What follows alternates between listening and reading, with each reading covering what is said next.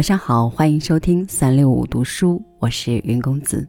今天来为您读毛姆的文章《死亡与人生的形式》，一起来听。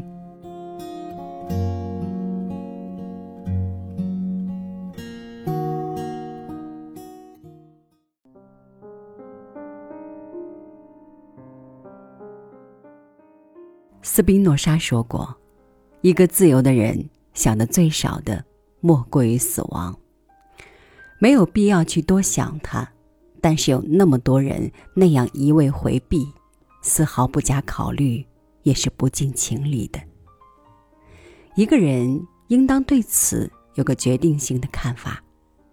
在死神来到面前之前，谁也不知道自己怕不怕死。”我常常竭力想象，如果有个医生对我说我患了不治之症，没有多少时候可活，我将是什么样的心情？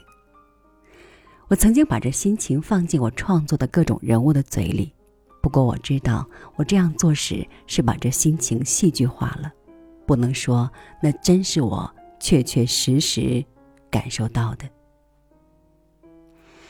我并不认为自己对生命有非常强烈的本能的执着。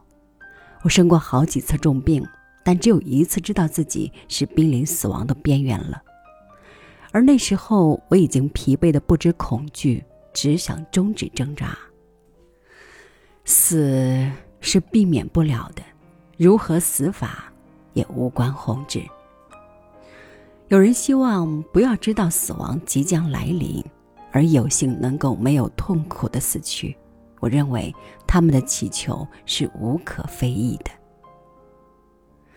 我一向惯于生活在未来之中，所以虽然如今的我的未来是那么短暂了，还是摆脱不了这个习惯。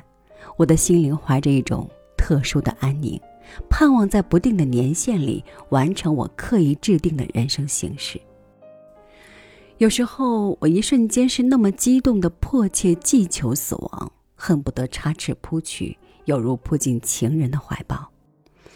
他给予我的热烈刺激，不亚于当年生活给我感受的。我陶醉在这种思想之中，在那些时刻，他好像赐予了我最后的绝对自由。虽然如此，我还是愿意活下去。只要医生能给我保持还可以的健康情况，我欣赏这五光十色的世界，我对它将发生的一切颇感兴趣。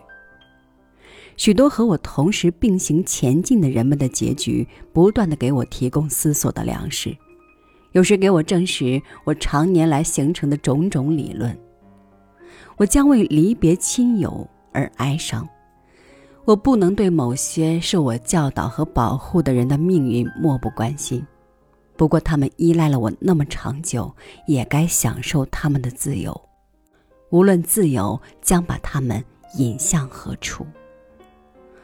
我在这个世界上长时期的占着一个位置，愿意早日空出来，让给他人。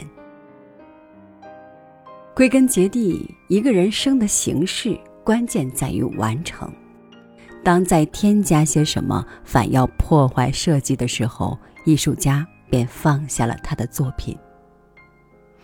但是现在，如果有人问我这个形式有什么用处或意义，我只能回答说，一点儿没有。这仅是我在人生的空虚无聊上面硬加上去的东西，因为我是个小说家。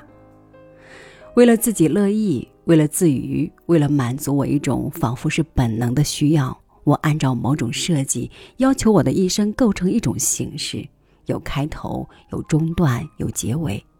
一如我拿各处遇到的人们做材料，编写成剧本或者长篇或短篇小说。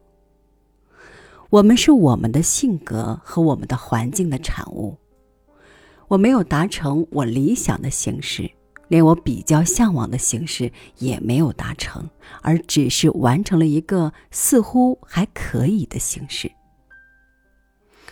有许多人生的形式都比我的好，我相信我并不仅是受了文人常有的幻想的影响。反正我认为最佳的人生形式属于庄稼人，他耕种、收割，他以他的劳动为乐，以他的闲暇为乐。他恋爱、结婚、生男育女，最后寿终正寝。我仔细观察了那些有福的土地上的农民们，那里无需过分的劳动而五谷丰登，那里个人的欢乐和辛苦正是人类共同的命运。在那里，我似乎看到了尽善尽美的体现了尽善尽美的人生。在那里，人生好比一篇优美的小说，从开头到结尾，循着一条稳定而连贯的线索，演进着。